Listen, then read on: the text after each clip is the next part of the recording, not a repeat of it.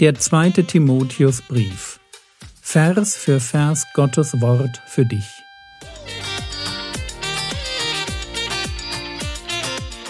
Ich brauche eine Auszeit und deshalb bekommt ihr in den nächsten Wochen eine ganz neue Reihe von mir zum zweiten Timotheusbrief. Mein Name ist Jürgen Fischer und ich wünsche euch beim Zuhören Gottes Segen und viele hilfreiche geistliche Impulse für euer Leben. Habt ihr euch mal überlegt, wie Hiob im Himmel gefeiert wird? Wie viele Leute zu Hiob gehen und ihm die Hand schütteln wollen? Wie viele Leute Hiob gelesen haben, als es ihnen richtig dreckig ging und von so einem dusseligen, ich weiß, dass mein Erlöser lebt, total ermutigt worden sind? Das sagt er aber, wo er mitten in der Asche sitzt, sich am ganzen Leib mit irgendwelchen Geschwüren rumärgern muss und wo seine eigenen Diener nichts mehr mit ihm zu tun haben wollen, wo er aus dem Mund stinkt. Da kommt dieser Satz und ermutigt bis heute auf der ganzen Welt niedergeschlagene Menschen, die nicht wissen, wie sie aus ihrem Leben mit Gott einen Reim machen sollen. Und, und, und er nimmt sie mit auf diese Reise. Ich werde Hiob feiern im Himmel. Ich werde sagen, ey, coole Socke, Freund. Vielen Dank. Das war total wichtig, dass du an der Stelle dich da hast gebrauchen lassen. Wahnsinn. Ich weiß nicht, ob ich das geschafft hätte. Aber ich bin so dankbar dafür.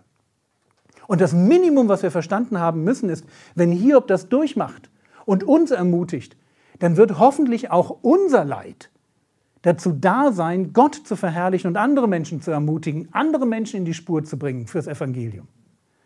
Wenn Jesus leiden musste, ja, dann wir auch. Wir folgen seinen Fußstapfen. Und deswegen kann er sagen, ich bin ein Gefangener Gottes. Gott hat sich das ausgedacht und das ist richtig. Das ist kein Versehen, das ist nicht einfach passiert. Und dann die Aufforderung am Ende von Vers 8, sondern leide mit für das Evangelium nach der Kraft Gottes. Und lasst uns an der Stelle, ich muss mal schauen, wie lange wir jetzt unterwegs sind.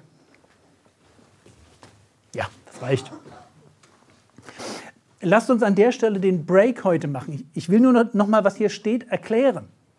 Hier steht, leide mit, das gehört einfach zum geistlichen Leben dazu. Wir sind als Gläubige eine Leidensgemeinschaft. Im ersten Petrusbrief, wo es darum geht, dem Teufel zu widerstehen, durch den Glauben, da schreibt Paulus, äh Quatsch, Paulus, Petrus dann, dass wir hinschauen auf die Bruderschaft eine Bruderschaft des Leidens. 1. Petrus 5, Vers 9. Ich lese euch den Vers mal vor. 1. Petrus Kapitel 5. In Vers 8 geht es darum, wie wir dem Teufel widerstehen. Seid nüchtern, wacht, euer Widersacher der Teufel geht umher wie ein brüllender Löwe und sucht, wen er verschlingen könne. Dem widersteht standhaft durch den Glauben. Begründung, da ihr wisst, dass dieselben Leiden sich an eurer Bruderschaft in der Welt vollziehen. Wir sind eine Leidensbruderschaft. Philippa 1, 29. Gott hat es uns geschenkt, zu glauben und zu leiden. Wir sind hier in dieser Welt, um zu leiden. Zu leiden und durch unser Leid das Evangelium in eine kaputte Welt hineinzutragen und dafür zu sorgen, dass Menschen gerettet werden. Deswegen diese Ideen Kreuz tragen, selbst Verleugnung. Deswegen diese Idee zu sagen, hey, ich bin bereit unter, ja, wenn, wenn jemand mir was Böses tut, nicht zurückzuschlagen, meine Feinde zu segnen. Das ist dieses Hineinwirken in eine Welt, die kaputt ist und wo ich weiß, ich muss ihre Kaputtheit tragen. Ich muss sie erleiden, ich muss sie durchleiden, um zu den Menschen zu kommen, die ich retten will. Es wird nicht anders gehen. Wenn wir uns so eine Insel der Glückseligen zusammenstricken, wo wir uns alle treffen und einander lieb haben und Freizeiten machen, werden wir niemanden retten. Sondern leide mit. Entscheide dich dafür zu sagen, ich bin bereit, ein Mitleidender zu sein. Und warum? Weil du bei deiner Bekehrung entschieden hast, dein Leben für Jesus zu leben. Ich weiß nicht, ob dir das klar war, aber das ist das, was du gesagt hast, so bei der Bekehrung, dass Jesus Herr sein soll. Das heißt, ein Herr kann mit meinem Leben machen, was er will. Er kann mich beschenken und in den Reichtum hineinführen. Er kann mir alles nehmen und in die Armut. Er kann mir Gesundheit schenken und Krankheit. Er kann mir Erfolg schenken, dass ich nicht weiß, wie das passiert ist, dass so viele Leute zum Glauben kamen. Er kann mich an eine Stelle setzen, wo nichts passiert. Und mein ganzes Leben scheinbar für die Katz war. Gott kann das tun. Es ist nicht dein Job, dein Leben zu planen. Es ist nicht dein Job, das will ich auch mal von hier vorne sagen, für dein Leben irgendeine glorreiche Vision zu haben. Nirgendwo steht das in der Bibel, habe eine Vision für dein Leben. Das steht da nicht, sondern da steht, sei treu. Schau, wo Gott die nächste Tür auftut, latsch durch. Schau, wo Gott das nächste gute Werk vorbereitet hat, mach es. Und überlass doch mal den ganzen Rest Gott. Ich bin immer wieder erschrocken, wie, wie Christen so ein, so ein mühsames, aufgesetztes, erfolgsorientiertes Leben führen wollen und schon irgendwie nicht, nicht ganz weit weg und immer unzufrieden. Denke mir, warum? Warum? Sondern leide mit für das Evangelium nach der Kraft Gottes. Letzter Gedanke jetzt.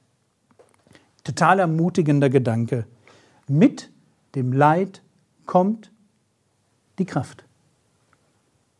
Bitte vergesst das nie.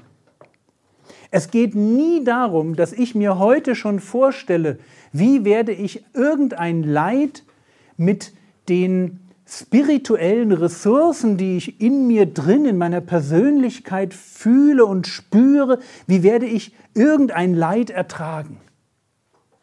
Ich kann mir Dinge in meinem Leben vorstellen, das sind die Dinge, für die ich immer am Ende bete. Ja, man betet ja nach dem Vater unser als Christ und da kommt ja immer am Ende, erlöse uns von dem Bösen. Und wenn ich bei diesem Block angekommen bin, dann sage ich Gott, was ich mir auf keinen Fall wünsche, was ich überhaupt nicht in meinem Leben haben möchte und was da und was, wenn da ein bisschen was davon da ist, ich gerne wieder los wäre. Und da gibt es ein paar Sachen, wo ich echt Angst hätte, dass wenn die passieren, ich nicht wüsste, wie ich sie verarbeiten sollte.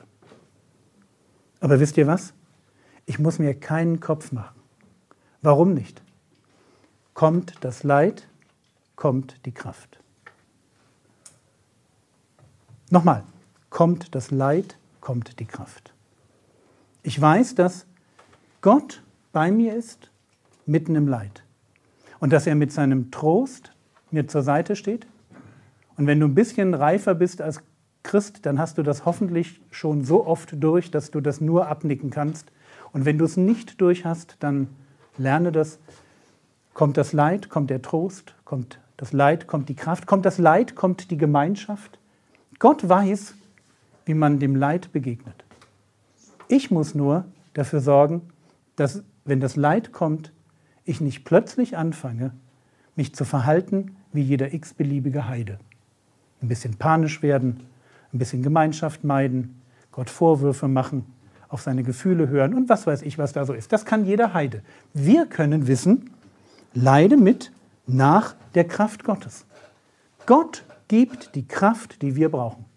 Ja, es ist eine Frage der Treue. Und es hat auch irgendwas mit, ich nenne das mal, geistlicher Intelligenz zu tun.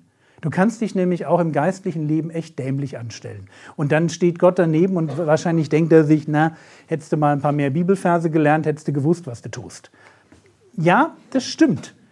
Aber es ist auch nicht super kompliziert und deswegen glaube ich auch, dass wenn man das richtig macht, richtig im Sinne von treu an der Seite Gottes weitergeht und der, der gute Hirte uns dann tatsächlich mal durch so ein Tal des Todesschattens führt, das ist ja verheißen. Es geht ja nicht immer nur von grüner Au zu grüner Au zu grüner Au, da kommt ja zwischendrin auch mal dieses andere, dieses hässliche, dieses dunkle, dieses gefährliche, dieses angstmachende, dieses überfordernde. Auch an der Stelle ganz simpel, wirklich geistliches Leben ist so simpel. Ich kann es nicht anders sagen. Bleib an der Hand des guten Hirten. Folge ihm. Meine Schafe hören meine Stimme und sie folgen mir. Ja? So simpel. Vergebt mir das. Ich weiß auch nicht, warum ihr Geld dafür bezahlt, dass ich euch das sage, aber es ist so simpel. Es ist einfach so simpel. Wir dürfen nur mitten im Leid den Blick auf unseren Herrn Jesus den dürfen wir, da dürfen wir nicht wegschauen, versteht ihr? Draufschauen, dranbleiben. Und da, wo ich merke, dass mich irgendwas wegziehen will aus der Gemeinschaft, sei es mit Gott, mit den Geschwistern, da muss ich genau in die andere Richtung steuern. Und dann werden wir das erleben. Kommt das Leid, kommt die Kraft. Amen. Das war's für heute. In der nächsten Episode wird diese Reihe fortgesetzt.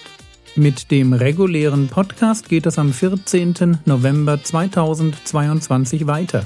Viele alte Episoden finden sich auch in der App und in den meisten Podcast-Playern. Der Herr segne dich, erfahre seine Gnade und lebe in seinem Frieden. Amen.